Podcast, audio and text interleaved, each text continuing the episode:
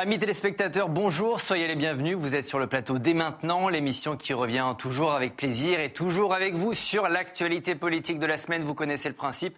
Hashtag et maintenant si vous souhaitez réagir. Aujourd'hui, autour de cette table, des invités pour qui la politique n'a aucun secret. Ils sont très intelligents, ils sont affûtés. C'est un peu un plateau de gala que nous avons aujourd'hui, puisque nous avons Jonathan Boucher-Petersen, bonjour. Bonjour. Éditorialiste politique à Libération, merci d'être avec nous. Rachel Kahn, bonjour. Bonjour. Vous êtes écrivain et juriste. Vous avez publié une partie de campagne aux éditions de l'Observatoire. Merci d'être sur ce plateau. Christophe Bourseiller, bonjour. Bonjour. Écrivain, historien, je renvoie à votre dernier livre publié aux éditions Perrin. Il l'appelait Monsieur Hitler, l'histoire méconnue des nazis français. Et Eugénie Bastier, bonjour. Bonjour. Journaliste au Figaro, votre dernier livre, La guerre des idées, enquête au cœur de l'intelligentsia française, c'est chez Robert Laffont. Dans cette émission, on se demandera ce qu'il reste d'Éric Zemmour un an après la création de, ce par- de son parti. On se penchera sur la délicate question de la fin de vie et sur les projets du gouvernement en matière d'immigration. Et puis, et puis, on se demandera si les méchants sont en train de gagner la bataille des idées à travers le monde. Xi Jinping, Poutine, Erdogan, 2022, année antidémocratique, point d'interrogation. La séance est ouverte. Merci, Président Larcher. Mais d'abord, profitons de l'électricité qui nous reste encore sur Public Sénat pour revenir sur la gestion du gouvernement en matière de transport et d'énergie. Y aura-t-il des trains à Noël Aurons-nous de l'électricité en janvier? Autant de questions qui ont rythmé ces derniers jours.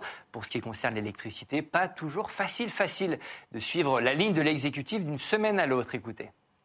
Il se pourrait que cette année, et et je veille ici à l'usage du conditionnel, la production et la demande en électricité ne soient pas totalement alignées. Certains jours de grand froid. Et si euh, nous n'adaptons pas, euh, lorsque nous y sommes appelés, certaines de nos habitudes de consommation au moment les plus critiques. Nous sommes en lien permanent avec les ARS les agences régionales de santé ainsi que les préfectures qui nous signalent euh, et identifient ces personnes-là qui ont un respirateur, qui sont euh, avec un équipement à la maison important. Ils sont éventuellement euh, délestables, ces personnes-là. Ils sont non prioritaires, si je peux me permettre de le dire ainsi. Ce débat est absurde. Est absurde. Le rôle des autorités publiques, des entreprises publiques, ça n'est pas de transférer la peur, ni de gouverner par la peur. Stop à tout ça. Nous sommes un grand pays, on a un grand modèle énergétique, nous allons tenir cet hiver malgré la guerre, et donc je demande à chacun de faire son travail. Jonathan, vous comprenez quoi de cette séquence? On est un peu sidéré quand on entend le, le porte-parole d'Enedis, donc quelqu'un dont le métier est de parler et de transmettre un message qui soit pas juste une source de, crise. Donc, bah dans la séquence, c'est vrai que c'est- compliqué parce que de fait, il y a des facteurs qui n'étaient pas prévisibles. Enfin, on peut comprendre qu'il y a une forme de situation exceptionnelle. En même temps, il y a une communication qui est euh, absolument erratique. Enfin, on a l'impression de, se retrouver au- aux pires heures du Covid, qui était quand même quelque chose d'un peu plus complexe à, gérer. Donc voilà, je pense que ce qui, ce qui crée effectivement de, de l'insécurité ou de l'inquiétude, c'est d'abord l'absence de discours clair, euh, d'une parole un peu euh, construite en expliquant ce que sont les difficultés, ce que Mais sont c'est les c'est dû à solutions quoi sur la Parce qu'on on connaissait un peu le- le- Oui, la problématique. Vous connaissez, quoi. après, c'est dû aussi à un fantasme français de euh, cette idée que l'énergie c'était une fierté, l'énergie c'était une solidité, et que rien ne pouvait ven- venir, euh, euh, j'allais dire, euh, compliquer les choses. Là, il y a euh, une, une dépendance quand même aux, énergies fossiles qui n'était pas quelque chose qui était absolument intégré dans le modèle. En gros, c'était le nucléaire envers et contre tout comme une espèce de, de source de puissance indépassable et un chemin vers les énergies renouvelables. Ça, c'est un problème plus de fond. Mais vraiment, Non, mais sur cette séquence Non, mais sur cette qui a duré une semaine. bah, euh, sur- c'est nul, c'est nul. On c'est comprend la colère c'est- c'est un débat qui a, qui échappé à sur- l'exécutif, Eugénie. Tout à fait. Et moi, je, enfin, ce qui, euh, est frappant, c'est euh, le en même temps d'Emmanuel Macron et cette espèce de manque de clarté. C'est-à-dire que c'était, il était le premier à la fin de l'été à nous faire un discours, souvenez-vous, crépusculaire sur la fin de l'abondance. Et euh, si c'était pas joué sur la peur, je ne sais pas ce que ce que ça veut dire. Il était aussi très très euh, inquiet lui-même. Et maintenant, il nous dit non, rassurez-vous, tout va bien se passer. Moi, je regrette simplement qu'il n'y ait pas eu un mea culpa de la part du président de la République sur son revirement sur le nucléaire, parce que en fait, en, l'espace de quelques mois, il a complètement euh, changé son fusil d'épaule. Et il nous dit maintenant que le nucléaire, c'est formidable, qu'on va relancer le nucléaire, et qu'il a toujours pensé ainsi, alors que c'est lui euh, qui, c'est sous son euh, quinquennat qu'a été fermé, acté la fermeture de Fessenheim. C'est pas pour ça qu'il y a des coupures. hein. Euh, bah, c'est quand même parce que oui, parce qu'il y a de la. C'est pas du tout à la hauteur. hein. C'est vraiment la- l'enjeu des énergies fossiles. C'est encore. Non, non, non, attendez, c'est vrai que les éoliennes et le solaire nous aideraient particulièrement en ce moment où il n'y a pas de vent, il n'y a, pas de soleil. Ah bah, Moi, je veux Mais- vraiment euh, m'attarder euh, sur cette Et, et séquence. juste, et Ouais. par contre, par contre euh, sur, les, sur, les, sur, les, sur les, les centrales nucléaires, on paye aussi un effet du Covid, parce que la maintenance a été stoppée pendant le Covid des centrales nucléaires. Quel, pays, quel autre pays au monde a stoppé la maintenance des centrales nucléaires pendant le Covid? Mais comment le gouvernement a, géré, cette séquence? Rachel, on a l'impression voilà, que le gouvernement n'avait pas anticipé l'inquiétude que ça allait susciter chez les Français. Il y a plusieurs choses. On sait qu'on est dans une période, et le Covid nous l'a montré grandement, qu'on demande aux politiques d'anticiper l'imprévisible. Covid et même sur nos fondamentaux, même sur la laïcité. Ah, prévisible. Non mais, non mais, enfin, sur la laïcité, on, ne se, on se doutait pas que ça allait être remis en question comme ça dans nos écoles. Euh, ensuite, c'est vrai qu'il y a peut-être un manque de pédagogie et moi qui me suis attachée dans les campagnes électorales et dans les cabinets politiques à la question des cellules de crise, mhm. c'est vrai qu'on a quand même un enjeu dans ces fameuses cellules de crise qui est cette clarté pédagogique par rapport euh, aux, citoyens. Et c'est vrai que d'un autre côté, lorsque l'État anticipe, on dit qu'il fait peur. Lorsqu'il n'anticipe pas, on dit qu'il est responsable. Donc il faut hmm. un petit peu savoir. Est-ce que la colère d'Emmanuel Macron a permis de clarifier les choses bah, Je pense, euh, pour compléter ou répondre à ce que dit Rachel Kahn, qu'il me semble qu'on pouvait anticiper l'hiver. Je ne crois pas que l'hiver, ça soit un signe noir au sens de l'événement totalement inattendu qui nous tombe dessus par hasard, comme le Covid, effectivement, ou la guerre d'Ukraine.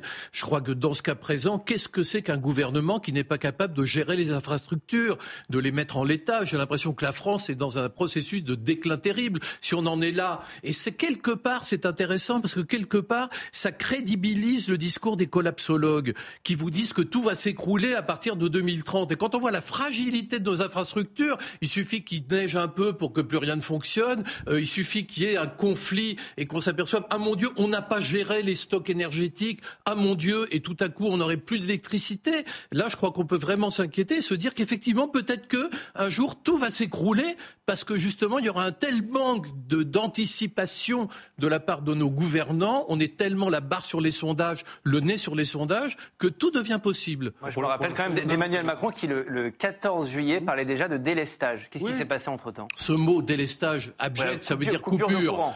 Plutôt que de dire coupure, on dit délestage. C'est n'importe quoi. Il y, a là quelque chose de, ce discours monstrueux pour faire passer l'austérité. C'est affreux. Non, mais moi, j'ai l'impression qu'il y a quand même une forme de, gourmandise au chaos. Quoi. On a, il s'est pour l'instant rien passé. Et on a l'impression que tout le monde enfourche son cheval en disant c'est la preuve du déclin, c'est la preuve que la France n'est plus la France. C'est enfin, cette espèce d'affaissement pour l'instant. On est dans une situation qui, sur le papier, est pas plus catastrophique que celle de la plupart de nos voisins européens et en revanche, la tonalité des discours n'est pas du tout la même. encore une fois, on tombe peut-être de plus haut, parce que derrière cette idée du nucléaire, donc on peut toujours dire c'est le revirement d'Emmanuel Macron qui est à la source de tous les problèmes. Fondamentalement, il y avait des centrales vieillissantes, si elles sont... Euh, on aurait pu les prolonger, les Oui, on aurait, on, aurait pu plein de choses rétrospectivement, bah mais ça, c'est plus, plutôt le rôle du commentateur. De plein d'autres pays, comme on va écouter Marine Le Pen. 80 centrales nucléaires et qui les ont... Les autres pays en Europe, on va parler des énergies renouvelables. On va écouter Marine Le Pen, justement. L'Allemagne, elle rouvre des centrales à charbon. l'amateurisme d'Emmanuel Macron. Écoutez-la.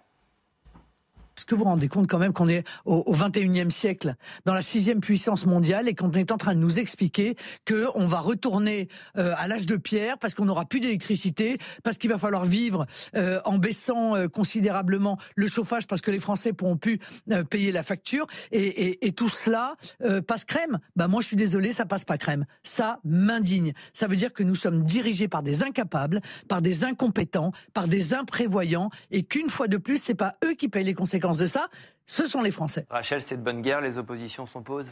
Non, mais là, c'est euh, ridicule. Et effectivement, je vous, rejoins parfaitement sur le réel. On n'en est pas là du tout. Après l'instrumentalisation politique pour dire que le gouvernement est incompétent, alors qu'en ce moment, il ne se passe rien au niveau de notre électricité. On n'a pas encore eu de coupure. Ce n'est pas effectivement euh, le chaos. Moi, ça me, heurte un peu parce que cette vengeance sur l'anticipation, elle est facile de dire euh, on aurait dû faire ci, on aurait dû faire ça quand on se retrouve confronté à une réalité. Euh, c'est facile. Après, on ne parle pas non plus des écologistes qui ont lu les rapports du GIEC depuis euh, euh, un certain nombre d'années et qui jamais ont, changé leur fusil d'épaule par rapport au nucléaire. Et là, pour le coup, sur les questions d'énergie, on peut valoriser le en même temps, puisqu'il faut du nucléaire, des énergies renouvelables et, du solaire. Alors rappelons qu'il y a 19 réacteurs nucléaires actuellement à l'arrêt sur 58, Eugénie. Oui, 19. Est-ce que quel est le lien avec la guerre en Ukraine sur l'arrêt de ces réacteurs? Aucun. donc, voilà, donc, euh, euh, oui, je veux bien que ce soit la faute de la guerre en Ukraine, mais là, les 19 réacteurs à l'arrêt, ça n'est pas lié à la guerre en Ukraine, il faut le, faut le dire, c'est parce qu'il y a eu un défaut d'anticipation. On, on a un peu abandonné notre filière, on s'est dit c'est pas important, il y a eu le Covid, effectivement, le fait qu'on n'a pas, maintenu euh, la maintenance pendant le Covid et maintenant on le paye aujourd'hui. Et c'est d'ailleurs fait, fait partie de, de, tous ces effets post-Covid qu'on n'a pas fini de payer cette facture de, de l'immobilisme. Cette, cette histoire d'anticipation dit quelque chose de nous, parce qu'on ne cesse d'anticiper un futur épouvantable. On a, nous a dit, oh là là, la récession économique, ça va être abominable en 2023. Euh, oh là là, on pourra même pas payer de chauffage. Ne vous chauffez pas parce que vous n'aurez pas les moyens de payer. Euh, ça parce que les prix du chauffage vont tripler, quadrupler, quintupler. Ça va être la République de Weimar. Maintenant, on nous dit, oh là là, en 2023, il y aura plus d'électricité. Alors, qu'est-ce que ça dit d'une espèce d'angoisse collective là Il y, a là un signal faible, comme on dit, assez fort, euh, qui nous indique qu'il y a on joue sur les peurs, quoi. Ce que Mais on est, qu'on est complètement euh, un, un peuple apeuré, oui. Je rappelle que le blackout, c'était en 1978, hein, dans ces temps heureux. Là, pour le coup, il y a eu, effectivement, parce qu'il y a déjà eu des crises énergétiques. Et là, il y a eu un blackout très concret. Mais ça, c'est le temps d'avant qui était tellement mieux. Et juste d'un mot, c'est qu'il y a évidemment que la question nucléaire est un sujet. Il n'empêche qu'on ne peut pas balayer la question de la guerre en Ukraine sur la question des prix. Et en France, je suis désolé, on peut dire plein de choses. Et moi, je suis pas le dernier à dire que ce gouvernement est pas au niveau, et notamment sur la gestion, dire, pédagogique de ce moment-là.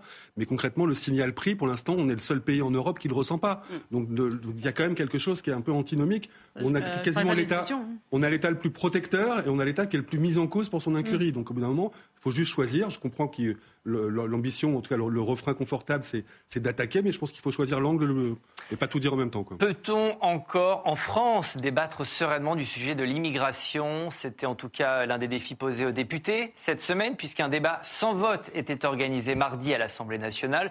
L'occasion pour le gouvernement de dévoiler les grandes lignes d'une loi qui sera présentée en début d'année prochaine. Écoutez.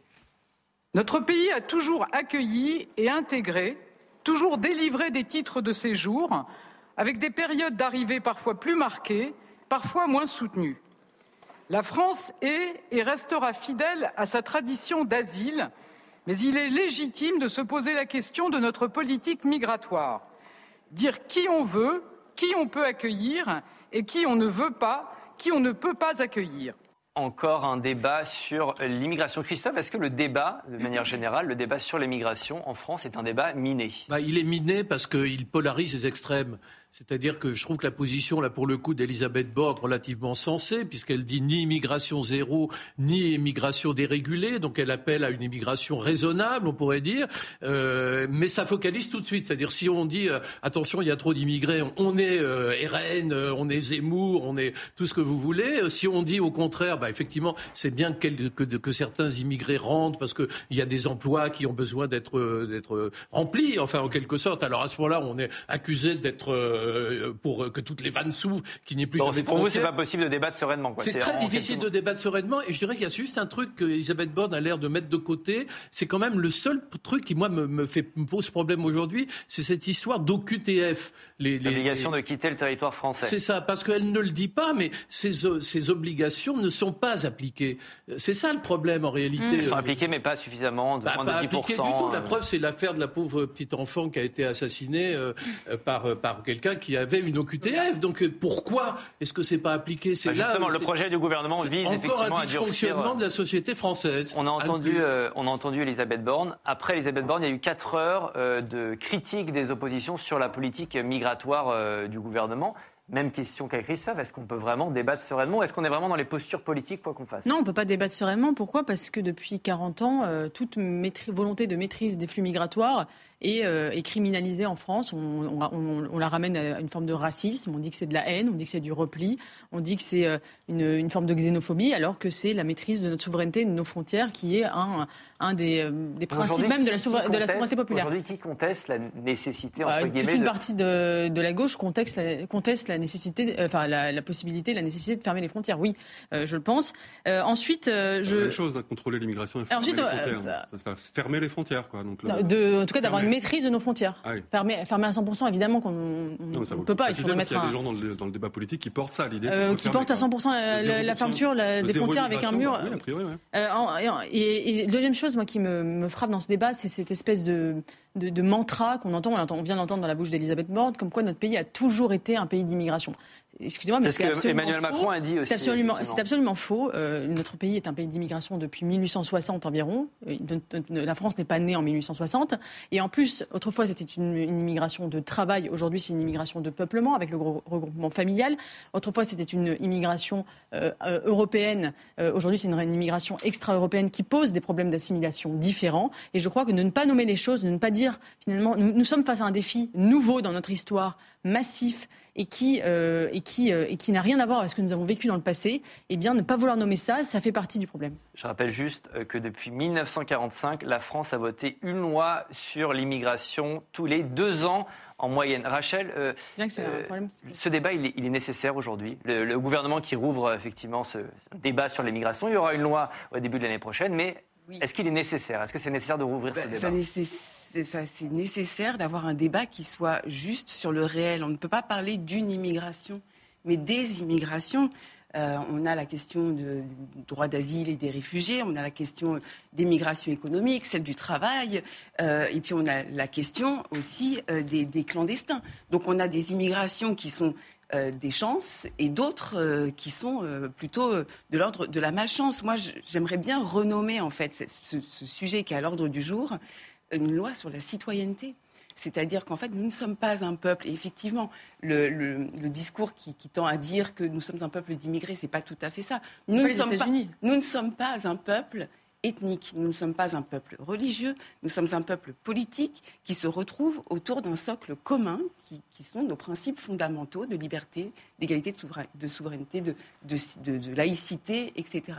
Et en fait, cet accueil-là de ces personnes, euh, en fait, elles, doivent, épouser notre euh, socle commun, nos fondamentaux et notamment notre langue euh, aussi. C'est comme ça, c'est à mon sens. C'est un des volets du projet du. Pour moi, c'est de la citoyenneté. C'est plus que les questions de, de migration, puisqu'on voit à quel point aujourd'hui, effectivement, 8 Français sur 10 estiment qu'ils ne peuvent pas parler d'immigration librement, mm. puisque euh, ils sont taxés, fait comme vous le disiez, hein, de racistes, de xénophobes, alors que ce n'est pas le sujet.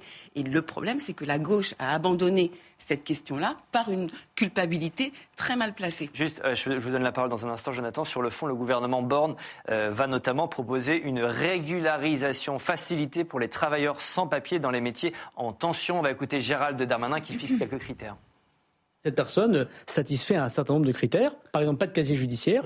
Toute personne en France qui aura un casier judiciaire et qui sera étranger ne pourra pas être régularisée et sera donc expulsée du territoire national. On veut ceux qui bossent, on ne veut pas ceux qui rapinent. Jonathan, j'ai l'impression que tous les ministres de l'Intérieur veulent leur loi immigration. Ah oui, moi j'ai l'impression que c'est un débat qui se referme jamais. Donc on dit toujours qu'on ne peut pas en parler. On a l'impression que la, la, doxa dominante, moi j'ai l'impression que même quand la gauche était au pouvoir, c'était Emmanuel Valls qui portait ces questions-là. Peu le sentiment qu'on était sur euh, euh, les frontières ouvertes aux quatre vents et, euh, et, un discours qui était construit sur autre chose que l'idée de fermeté. Donc je pense qu'il y a une espèce d'inversion du réel, encore une fois. 400 000 entrées par an dans le premier quinquennat d'Emmanuel Macron.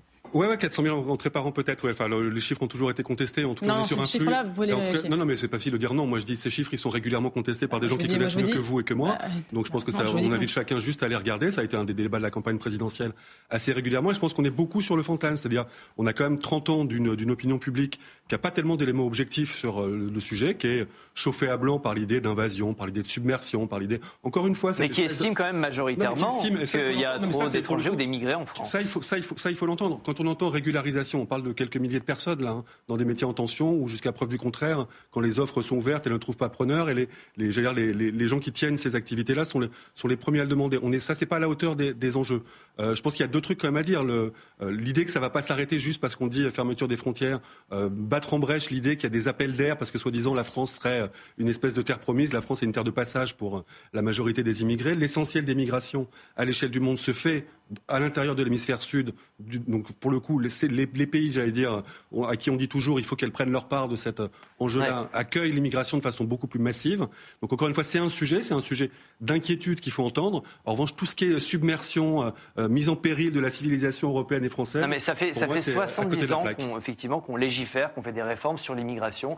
Euh, pour toujours plus de dureté, quand même. Michel hein. Rocard avait un peu le même discours qu'Elisabeth Borne, alors pas avec les mêmes termes, etc. Pourquoi on, on en revient à une loi par an pratiquement, tous les deux ans, Christophe? Une, incapacité à, gérer le réel, hmm. c'est-à-dire la multiplication de lois. C'est un peu comme les lois anticasseurs. Vous savez, on a, en, France, on fait des lois anticasseurs chaque fois qu'il y a une manifestation, en oubliant qu'on en a fait 18 avant et qu'on les a abrogées les unes derrière les autres. Donc c'est comme ça qu'on fonctionne en France par des effets d'annonce. C'est dommage. Gouverner sur le long terme permettrait peut-être justement de réguler cette, ce, ce phénomène de l'immigration. Il ne s'agit pas. Je trouve que là, ça part d'un bon sentiment. Il ne s'agit pas d'interdire l'immigration. Il s'agit de le réguler l'immigration. C'est peut-être ça la bonne solution. On est dans un monde marqué par un nomadisme généralisé. On peut pas faire comme si ça n'existait pas. c'est comme ça, les moyens de communication sont développés. Aujourd'hui, tout le monde est nomade. Il y a les migrants qui arrivent en France et les, les Français qui vont vivre à l'étranger. On appelle ça des expats. Migrants, expats, c'est quand même un peu la même chose.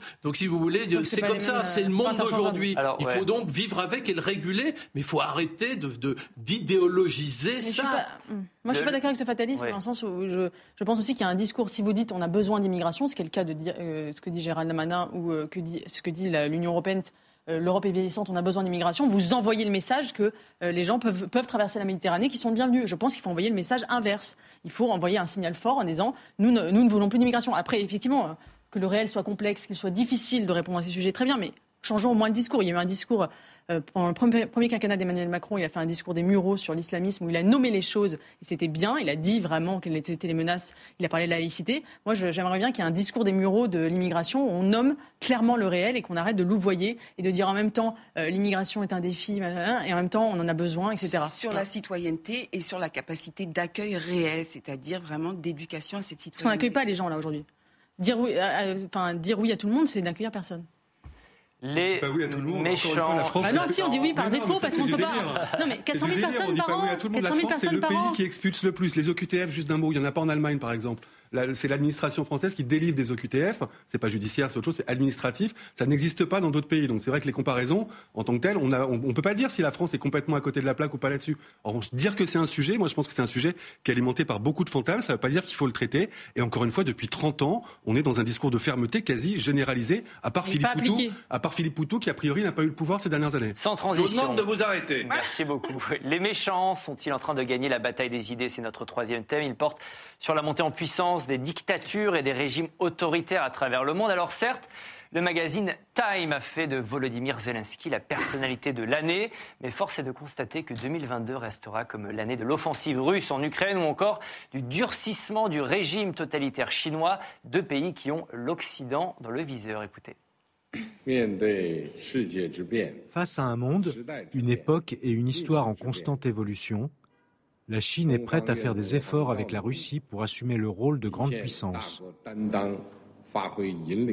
et jouer un rôle de guide pour apporter stabilité et énergie positive dans un monde secoué par les troubles sociaux. Il y a un autre Occident, agressif, cosmopolite, néocolonial, qui sert d'outil aux élites néolibérales. C'est le diktat de cet Occident que la Russie, bien sûr, ne tolérera jamais. Christophe, je vais vous poser la question, euh, question très simple. Les méchants sont-ils en train de gagner? Écoutez, c'est plus compliqué que ça. Euh, d'abord, je pense qu'évidemment, on ne peut pas tout mettre dans le même sac.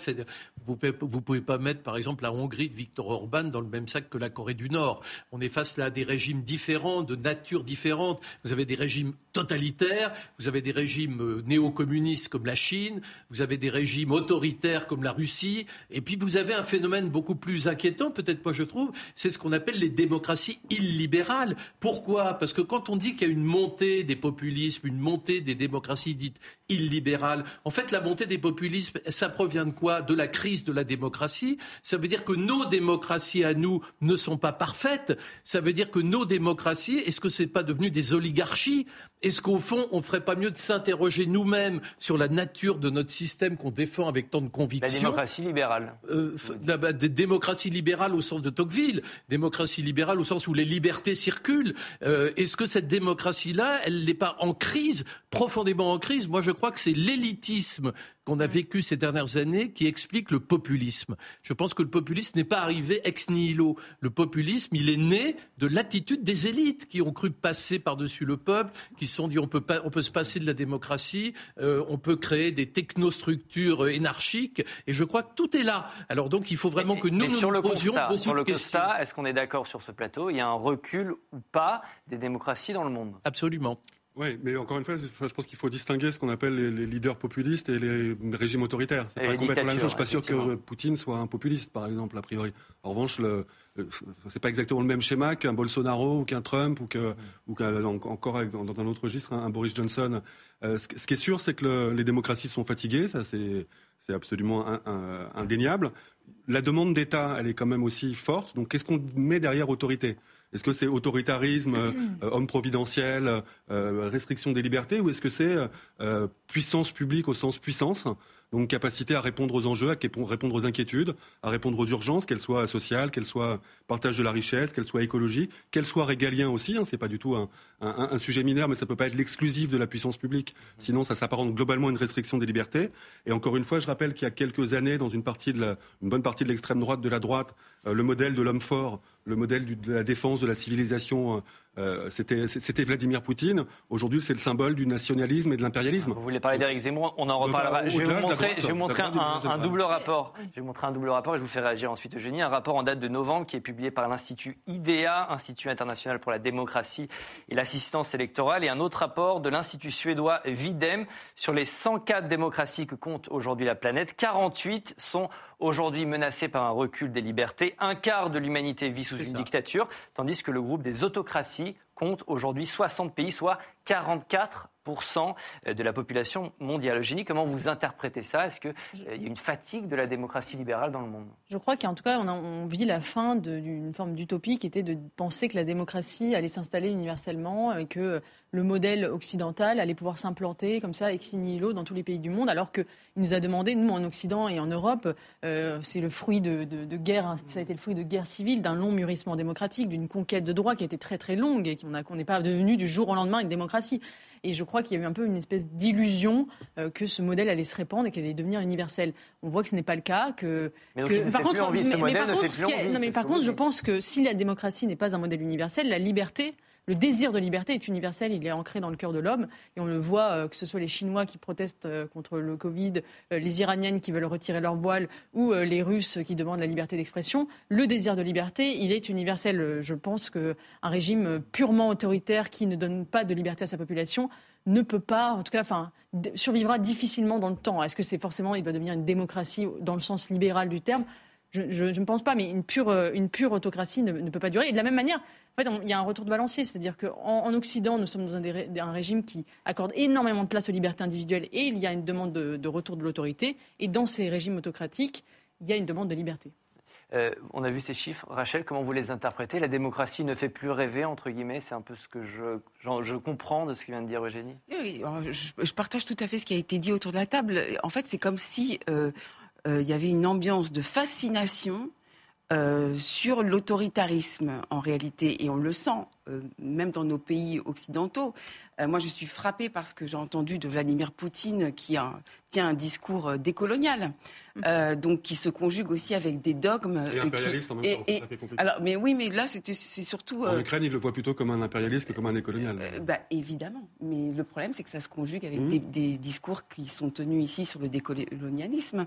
Donc c'est ça qui est assez étonnant, c'est-à-dire qu'on a envie, on a l'impression qu'aujourd'hui nous avons envie d'autoritarisme finalement pour ne plus penser par nous-mêmes.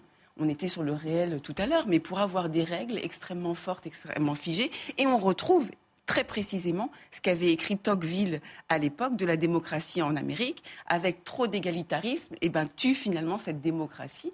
Et, et cette perte de repères finalement appelle des autocraties. Christophe, moi je pensais qu'après la chute du mur de Berlin, euh, ça y est, la démocratie libérale allait triompher. euh.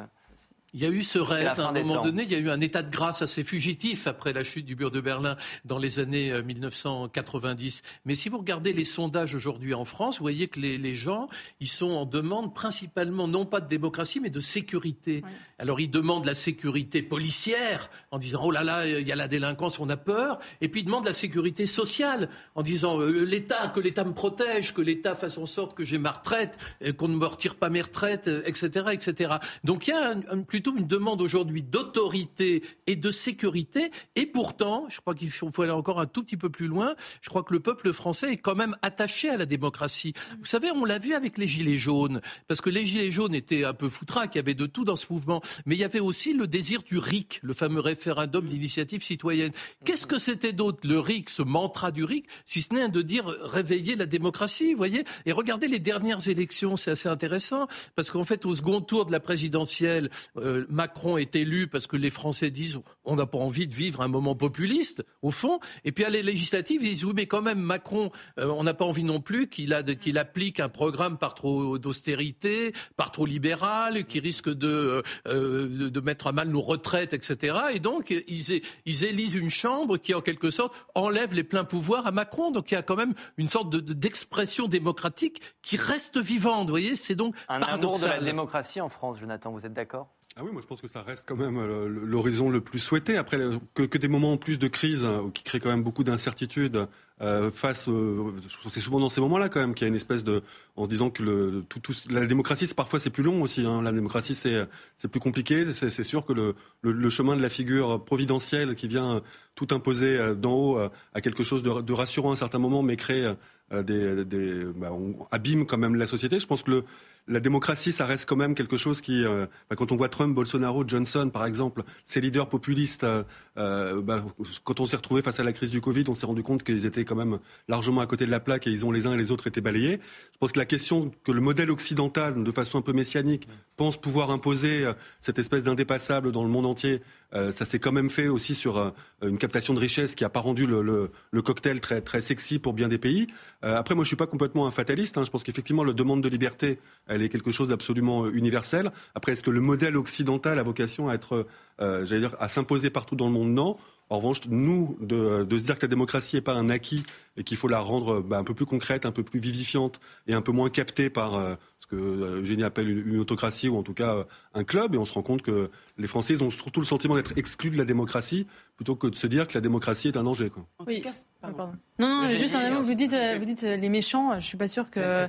Oui, mais en fait, je pense que justement, cette vision, non, mais c'est, je pense que cette vision assez morale, en fait, faut se mettre, peut-être se mettre à la place de ces pays-là. C'est quand ils, pour eux, pour, pour eux, ce sont nous les méchants. Et je dis pas qu'il faut être relativiste, mais euh, je pense que ce certain discours un peu euh, moralisateur peut être aussi très mal perçu. Pour ma, pour ma défense, c'était la une de The Atlantic, du magazine The Atlantic, on va le voir. Sûr, voilà, très belle une de Bad Guys Are Winning. Voilà pour justifier.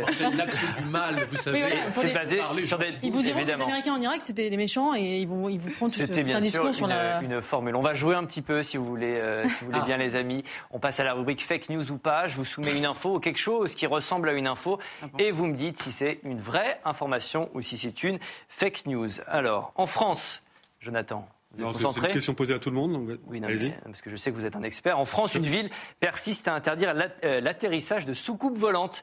Euh, un maire a pris un arrêté qui refuse à ces engins de se poser sur le territoire de la commune. Tout aéronef qui atterrira dans la zone sera immédiatement mis à la fourrière, selon le texte en question.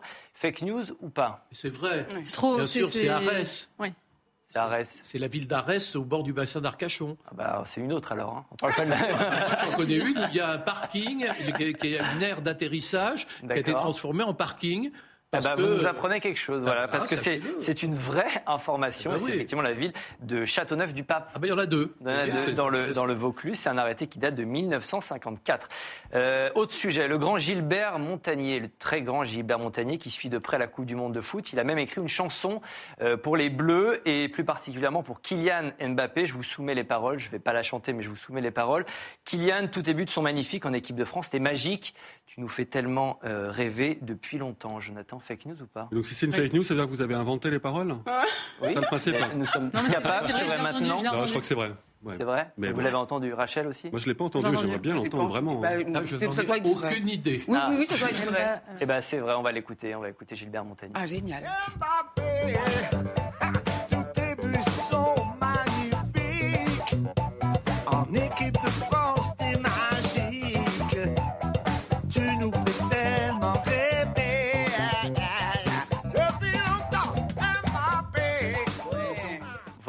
L'avantage de cette chanson, c'est qu'elle va vous rester dans la tête pendant les 48 prochaines Merci heures. Coupe du. Coupe du Monde, toujours, l'Arabie Saoudite est encore sur son petit nuage depuis euh, sa victoire contre l'Argentine en phase de groupe. Le roi Salman avait déjà, vous le savez, euh, décrété un, un jour férié après cette victoire historique, mais il va encore plus loin, puisqu'il vient de décréter le 22 novembre comme un jour sans lapidation. 22 novembre, date du match Argentine-Arabie Saoudite. Est-ce que c'est une vraie m'a- information ça ne fait pas rire Jonathan, mais c'est une fausse information évidemment. C'est le Gorafi. Allez, plus sérieux, beaucoup, Il y a une continuité du plus, service public euh, ces cas-là. beaucoup plus sérieux pourra-t-on bientôt choisir sa mort ce vendredi? Une convention citoyenne a été lancée par Emmanuel Macron. 150 Français tirés au sort vont débattre jusqu'au printemps de la délicate question de la fin de vie. Et ensuite, et ensuite, suspense. Le gouvernement ne s'est engagé sur aucune réforme, mais les associations attendent beaucoup de ce débat. Écoutez. Ça fait 20 ans qu'on a des lois sur la fin de vie, donc ça on le prend le, le temps en France. Des conventions, il y en a déjà eu, des commissions, il y en a, déjà eu. Euh, J'avais été auditionné moi en 2018 par une convention citoyenne qui s'était auto-saisie de la question de la fin de vie, avec les mêmes conclusions. Il faut développer massivement les soins palliatifs et il faut légaliser l'aide active à mourir. Donc moi je dis chiche à Emmanuel Macron, nouvelle convention, allons au bout, ça va permettre de parler du sujet de la fin de vie, ça va permettre de parler des soins palliatifs, ça va permettre de parler des législations à l'étranger, donc ça a au moins ce mérite-là Alors pour poser le débat, je vous rappelle le régime actuel. La loi Claes-Leonetti de 2016 interdit l'euthanasie et le suicide assisté, mais autorise la sédation profonde et continue jusqu'au décès, donc l'endor- l'endormissement jusqu'au décès. Et une éventuelle réforme porterait, porterait sur l'autorisation du suicide assisté. Le suicide assisté qui consiste à fournir les moyens nécessaires à une personne pour déclencher sa propre mort et l'euthanasie qui consiste à faire mourir quelqu'un intentionnellement pour lui éviter des souffrances. Christophe, sur le timing de l'ouverture de ce débat, comment vous l'expliquez? Pourquoi maintenant? Est-ce que c'est une urgence? J'imagine qu'on veut nous divertir un petit peu. Nous, on parle trop de l'Ukraine, on parle trop euh, des coupures, de- des délestages, pardon. On parle trop de ces sujets-là, donc ils veulent nous changer les idées et moral, nous emmener vers une sorte de jeu où on va parler de, de- du droit de mourir, ce qui est un débat euh, métaphysique, diversion. très ancien. euh. ah oui, c'est typique, typiquement une diversion. Il y a peut-être une grève qui se profile à la SNCF, donc c'est le moment de parler d'autre chose. Donc je pense qu'on est. Il n'y a pas nécessité d'en parler selon vous. bah, pas- écoutez, moi je- personnellement, je soutiens Jean-Luc Godard, donc euh, c'est les choses sont claires. Il y a eu Donc, recours au euh, moi, je suis pour le droit de mourir dans la dignité, et je suis pour le, le recours au suicide assisté si on le souhaite. Du coup, il l'a- fait en Suisse. Pardon? Du coup, il l'a fait en Suisse. fait du coup, bah, écoutez, s'il faut aller en Suisse, on ira en Suisse. C'est pas la Ça, question. Enfin, voilà. Mais disons que personne, en ce qui me concerne, le, le débat est, est, est déjà classé. Diversion. Et en plus, j'ai l'impression qu'en France, il y a toujours un peu une espèce de, de, il y a un blabla officiel et la réalité du terrain. C'est-à-dire que quand les gens sont très malades, on les aide quand même. Enfin, vous voyez, il y a quelque chose d'assez ambigu dans le quotidien de l'hôpital, euh, ce qui fait qu'on est vraiment là face à une espèce de convention gadget, euh, un peu, peut-être même encore un peu plus gadget que la convention sur le climat, c'est dire. On va en parler. ouais. Euh, et qui risque de déboucher sur pas grand-chose, comme d'habitude. Eugénie, c'est une diversion? Non, je dirais pas que c'est une diversion parce que c'est un sujet important, mais je pense qu'en effet, on est. euh, c'est comme sur l'immigration, on a une loi euh, tous, les deux ans, vous disiez sur l'immigration, on a une loi aussi sur la fin de vie régulièrement, comme si finalement la Ouais, mécanique 2016, sociétale la dernière, ouais. exigeait un perpétuellement, une perpétuelle adaptation de nos lois euh, aux désirs individuels. Et ce, et ce ne sera jamais fini parce que si on légalise le- l'euthanasie, certains vous diront, par exemple, les, malades d'Alzheimer qui seront probablement pas dans la loi, eh bien demain il y aura une nouvelle loi qui devra être prise. Et c'est un cycle infini. Moi je trouve qu'on avait trouvé avec la loi Clay-Leonetti une forme d'équilibre qui était difficile à trouver entre bah, la- le non à l'acharnement thérapeutique, euh, la sédation euh, Profonde. aussi profonde en, en fin de vie. Euh, cette loi n'est pas appliquée parce qu'effectivement les, les soins palliatifs ne sont pas assez développés, ce, que prévoyait la loi. Et je trouve que dans un contexte où euh, notre, système de santé est en crise, où les soins palliatifs ne sont pas développés, proposer la fin de vie, dans ce contexte-là, eh bien, ça peut pousser effectivement une sorte de pression sociale qui peut pousser certaines personnes à, cho- à- à choisir la fin de vie parce qu'elles sont un poids pour leurs proches, parce qu'il n'y a pas assez de, de- de soins palliatifs pour les accompagner, Donc, je suis très méfiante. Euh, je pense qu'il faut avancer avec énormément de prudence sur ce sujet et que euh, voilà l'idée d'un souffle de l'histoire, d'un vent du progrès qui rendrait, cette, euh, cette évolution inéluctable, eh bien, ce n'est pas un argument On valable. va parler de la méthode, si vous le voulez bien aussi, parce que deux invités sont pas d'accord euh, sur la question de, de- de la méthode. C'est un super duel qu'on a sur ce plateau. D'un côté, euh, c'est Jonathan, de l'autre, c'est Rachel. Est-ce que quelque chose peut vraiment ressortir de cette euh, convention citoyenne? Effectivement, il y a eu une autre convention euh, qui était dédiée au climat. Cette fois-ci, c'est sur la fin de vie. Vous avez 45 secondes chacun. Jonathan, vous allez commencer. Pour vous, oui, quelque chose peut ressortir de cette convention citoyenne?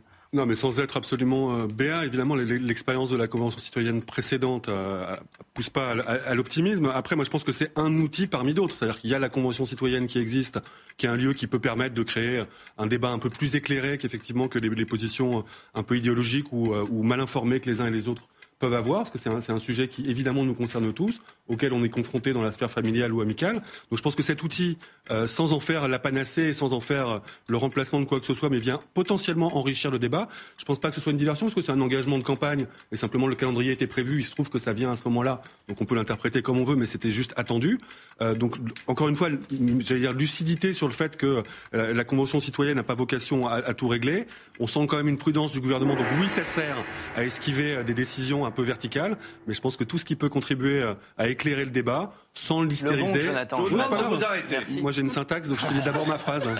Euh, Rachel, c'est un duo, c'est un duel. Vous n'êtes pas d'accord avec Jonathan Vous avez 45 secondes. C'est un duo, parce que franchement, non, sur la Convention citoyenne, moi, je suis très euh, réticente parce que ça fait 20 ans qu'on a euh, ces concertations. En plus, ajouter Convention citoyenne, démocratie participative, démocratie représentative.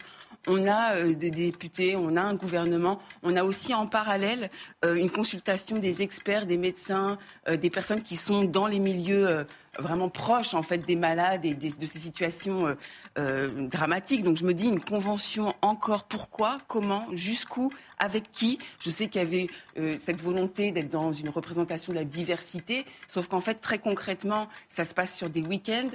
Tout, les gens des dom-tom, par exemple, ne peuvent pas venir faire la consultation citoyenne.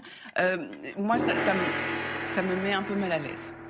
Merci Christophe, vous pouvez nous trancher peut-être ce débat. Est-ce que la, méthode, peut-être déjà sur la méthode, qu'est-ce que vous pensez de, cette convention, cette seconde convention citoyenne organisée par Emmanuel Macron? Est-ce qu'on a besoin encore de consulter? Effectivement, on en parle beaucoup. Il y a eu des travaux au Parlement. Est-ce qu'on a encore besoin de, consulter Voilà, 150 citoyens tirés au sort? Moi, je crois qu'il ne faut pas en faire un manifeste. Il faut pas dire, euh, là, je souscris à ce que dit euh, Eugénie. Il faut pas dire c'est une avancée civilisationnelle. Il faut dire c'est humain. Euh, c'est humain, arrêtons de déblatérer sur le sexe des anges, c'est humain. Euh, des gens sont mourants, des gens sont fatigués. Il y a toujours eu des gens qui voulaient, très âgés, se suicider parce qu'ils étaient à la charge des le autres ou parce qu'ils sentaient qu'ils n'avaient plus la médecins. possibilité de, de- d'être, d'avoir leur, leur indépendance, en quelque sorte. Vous dites c'est humain. Donc c'est- il faut, selon vous, autoriser à euh, ces nouvelles le pratiques, le- le- c'est- et le médecin face à sa conscience, c'est sûr. je dis juste, ça pose La- des questions vertigineuses. C'est caricaturez pas de pas. demander à l'État, Mais c'est différent de demander à On ne comprend rien. Euh, qui vous parlez Qui parlait Rachel. Rachel, vous ne parlez pas, vous êtes sage. Allez-y. Merci. Non, moi, je- en fait, effectivement, je, partage sur les questions de loi qui existent déjà. Par exemple, dans la loi qui existe, il y a cette directive anticipée. Donc, ça veut dire que, est-ce que vous, autour de la table, vous avez euh, rédigé votre directive anticipée? Non, parce qu'on a du mal à se projeter. On a du mal à anticiper notre propre mort. Donc, il y a des choses qui existent et je pense que ça va être casuistique. Ça va être du cas par cas, en fait, ces sujets-là. Et effectivement, je pense que la loi est, est- suffisante et que et- et que l'application, elle est effectivement sur les dispositifs de la fin de vie et l'accompagnement. bien qu'on avance, si on doit avancer, encore une fois, c'est pas du tout pour en faire un mantra en disant que c'est le programme, mais qu'on avance petit à petit Exactement. sur ces sujets-là qui sont des sujets complexes, qui sont des sujets sur lesquels on peut même avoir un avis différent d'une semaine à l'autre, d'un jour à l'autre, ou en fonction des, des- des circonstances de, de la vie.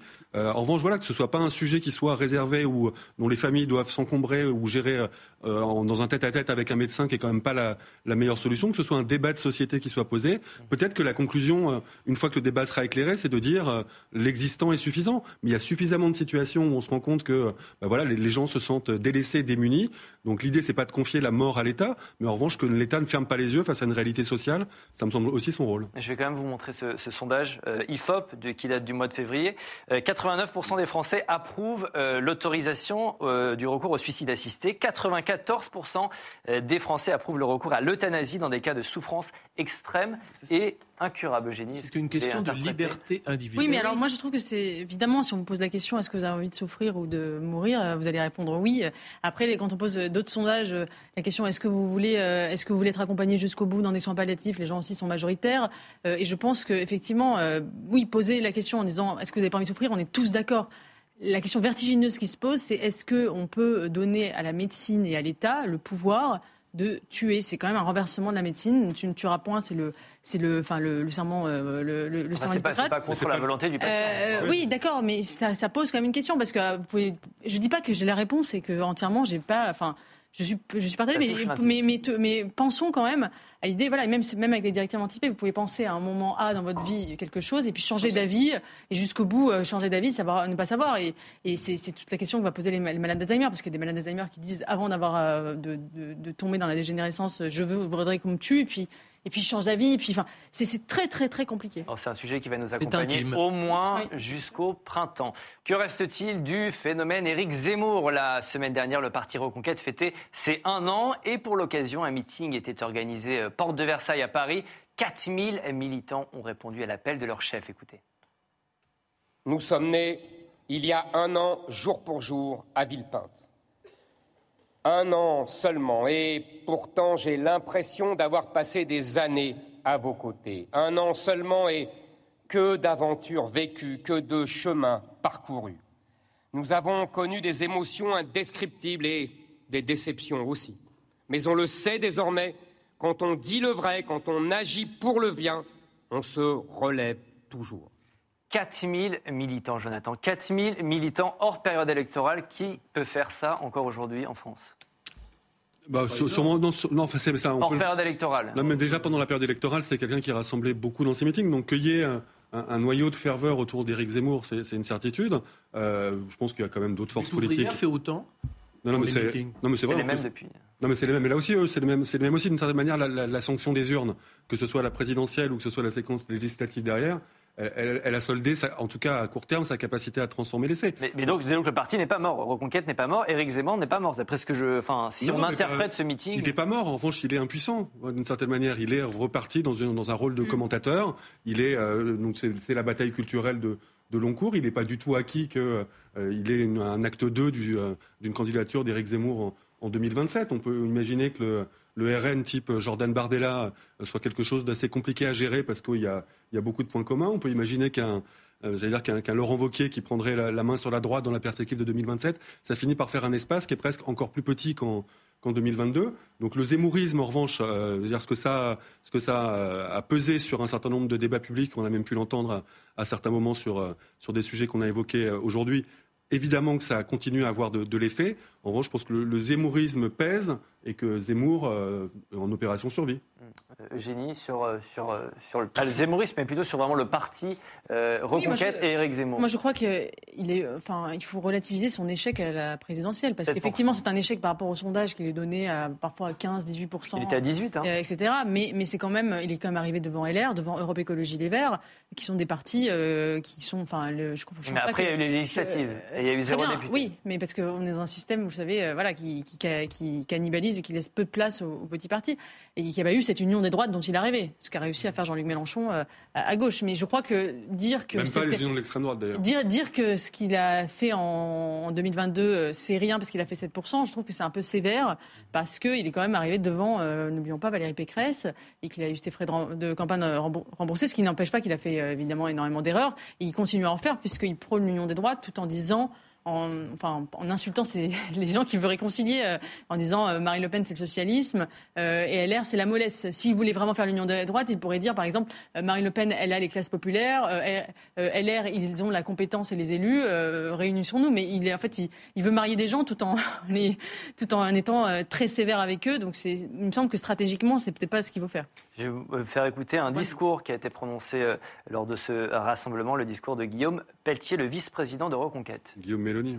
Je suis français et je suis patriote. Je suis même un homme et un père. Je suis blanc. Je suis chrétien. Je suis hétérosexuel. Je vis dans la France rurale. Je roule au diesel et je me chauffe au fioul.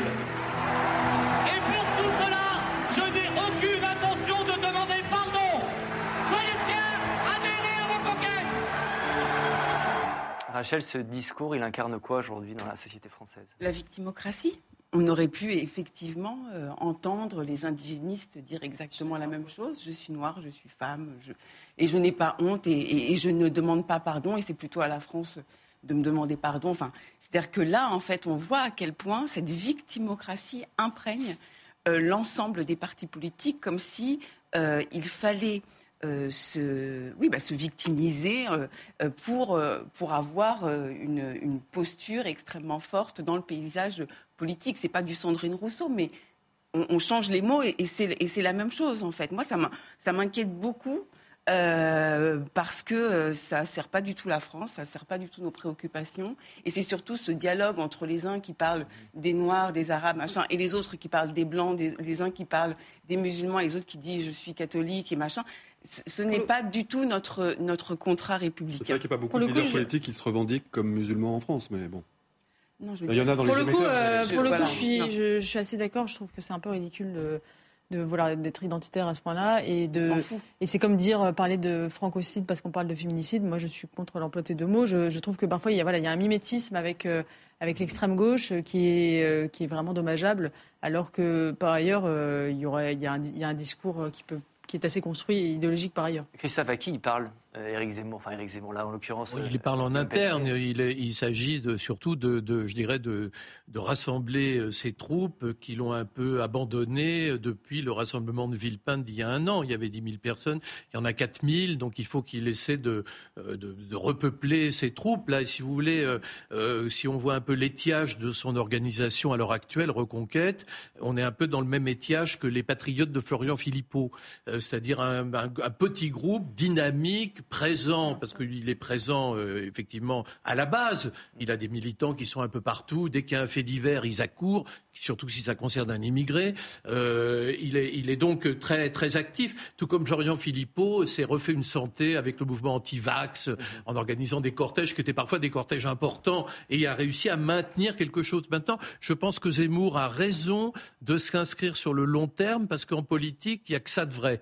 C'est-à-dire qu'en politique, on met beaucoup de temps à imposer une marque. Regardez, le Front National a mis énormément de temps à imposer sa marque politique pour un résultat plutôt positif pour eux aujourd'hui. Et je pense que Zemmour procède avec le- le- la même intelligence, pourrait-on dire tactique, et de dire il faut que je tienne le coup et que je puisse m'imposer. Après, la grosse difficulté de Zemmour, je le voyais parler, je trouvais qu'il avait des accents un peu un peu vieux jeu, euh, c'est le fait qu'il, je crois qu'il manque de charisme.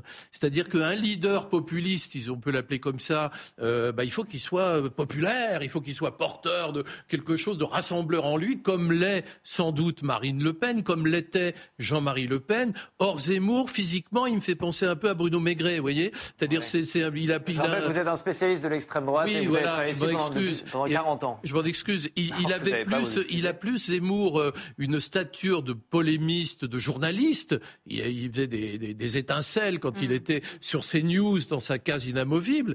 Euh, mais aujourd'hui qu'il qu'il est dans l'arène politique, il lui manque sans doute ce- cette, espèce de, charisme qui fait que les gens vont, euh, comment dirais-je, essayer de lui ressembler, vouloir être comme lui. En plus, il a fait des choix tactiques déplorables, euh, comme le fait par exemple d'aller faire son dernier meeting de campagne au Trocadéro, ce qui était à la fois faire du parisianisme, euh, se rallier à la classe bourgeoise, ce qui était tout sauf ce qu'il aurait dû faire s'il avait voulu gagner des voix. Donc ça, c'est son problème. Jonathan, un pari, Éric Zemmour. euh, L'avenir politique d'Éric Zemmour, c'est quoi? Ça va être les européennes de 2024 Bah, pour tous les partis, en tout cas, à court terme, c'est la prochaine, la prochaine élection.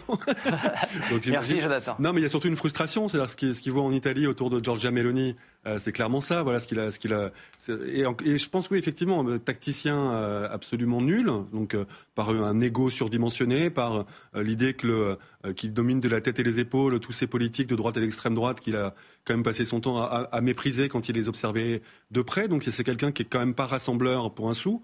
Euh, qui se retrouve quand même, je pense, dans une équation, je le répète, à, droite et à l'extrême droite, qui est vraiment pas facile, qui va même être de plus en plus compliqué. Il y a un après Marine Le Pen, même si elle sera sûrement candidate en 2027, qui se dessine à travers Jordan Bardella. Il a le temps, hein, il a même pas 30 ans, et il va occuper un terrain identitaire avec sûrement plus de, de capacités tactiques et de, et de, et de vista qu'Éric Zemmour. Il y a toujours personne derrière Éric Zemmour. Hein. Penser que, que Guillaume Pelletier, c'est le, le numéro 2 de cette force-là, ça montre quand même euh, l'incurie de la force collective. Hein. Il y a Marion Maréchal. oui, mais qu'on n'entend pas, qui se mouille pas et qui, euh, qui sûrement se dit qu'elle a encore une fois choisi le, le, mauvais cheval au mauvais moment. Quoi. Eugénie. Je, je ne sais pas si euh, Éric Zemmour a un avenir politique. En tout cas, je pense que l'union des droites en a.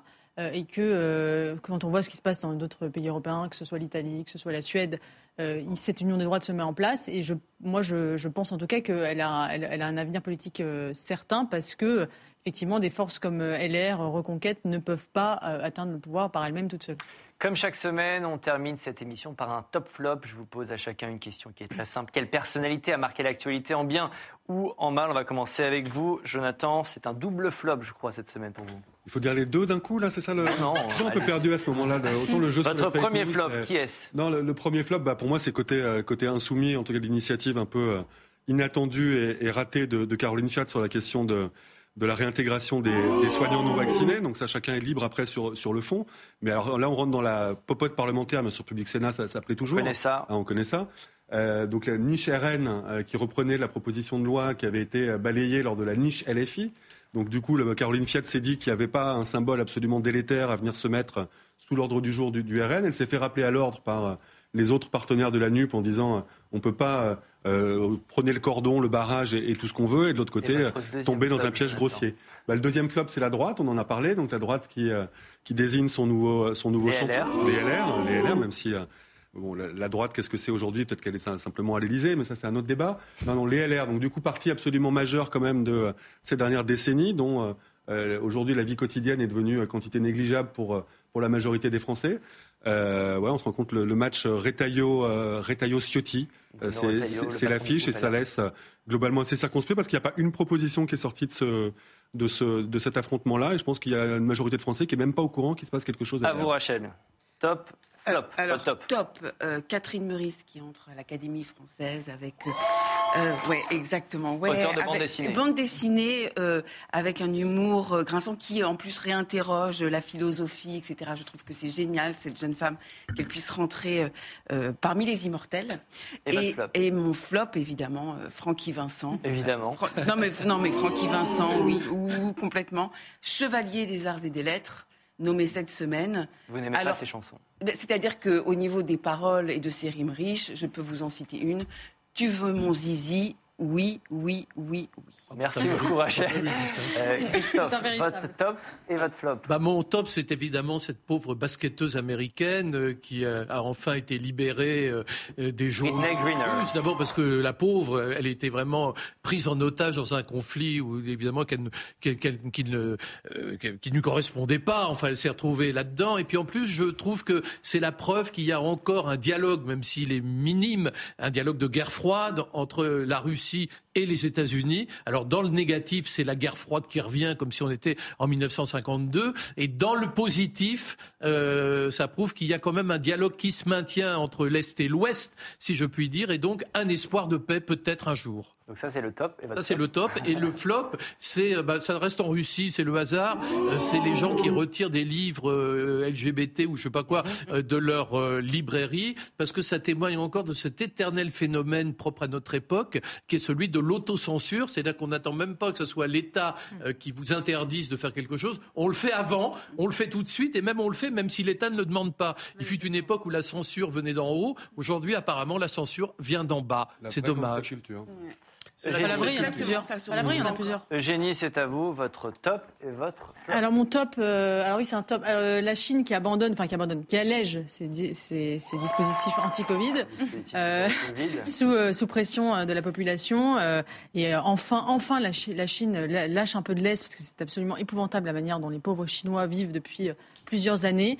Euh, et je pense que ça dit quelque chose sur euh, sur l'échec en fait euh, de, de la Chine à imposer une forme de soft power, c'est-à-dire qu'ils sont très très forts sur la technologie, c'est une sorte de technodictature extrêmement puissantes, euh, mais euh, ils n'arrivent pas à, voilà, à faire valoir leur modèle. Dans les années 60-70, la Chine était extrêmement autoritaire avec Mao, mais, elle, mais toutes les élites occidentales étaient converties au maoïsme. Là, c'est pas, c'est pas la Et même chose. flop Et mon flop, c'est pour euh, les étudiants de Sciences Po qui ont, euh, qui ont poussé à la démission leur prof de danse euh, qui euh, voulait continuer à faire danser euh, les, les, les, les garçons et les filles en couple euh, et que donc ils l'ont poussée à la démission. Elle a refusé de changer euh, la terminologie homme-femme pour me dire euh, leader-follower et donc euh, soutien à cette prof. Et je trouve que ça va un dit long sur euh, cette espèce de mentalité estudiantine qui consiste à demander aux cours de s'adapter aux étudiants plutôt que de suivre. euh, Et à ne pas vouloir Merci à tous les quatre. Merci, Président Larcher. C'est la fin de cette émission. Merci à tous les quatre d'avoir euh, participé. Merci à vous derrière votre écran. On me dit dans l'oreillette que vous êtes de plus en plus nombreux à nous regarder, à nous regarder et à nous revoir en replay et en podcast. Merci à tous. On se retrouve au mois de janvier. D'ici là, prenez soin de vous et bonne fête à tous. Bye bye. Carrément janvier avec moi.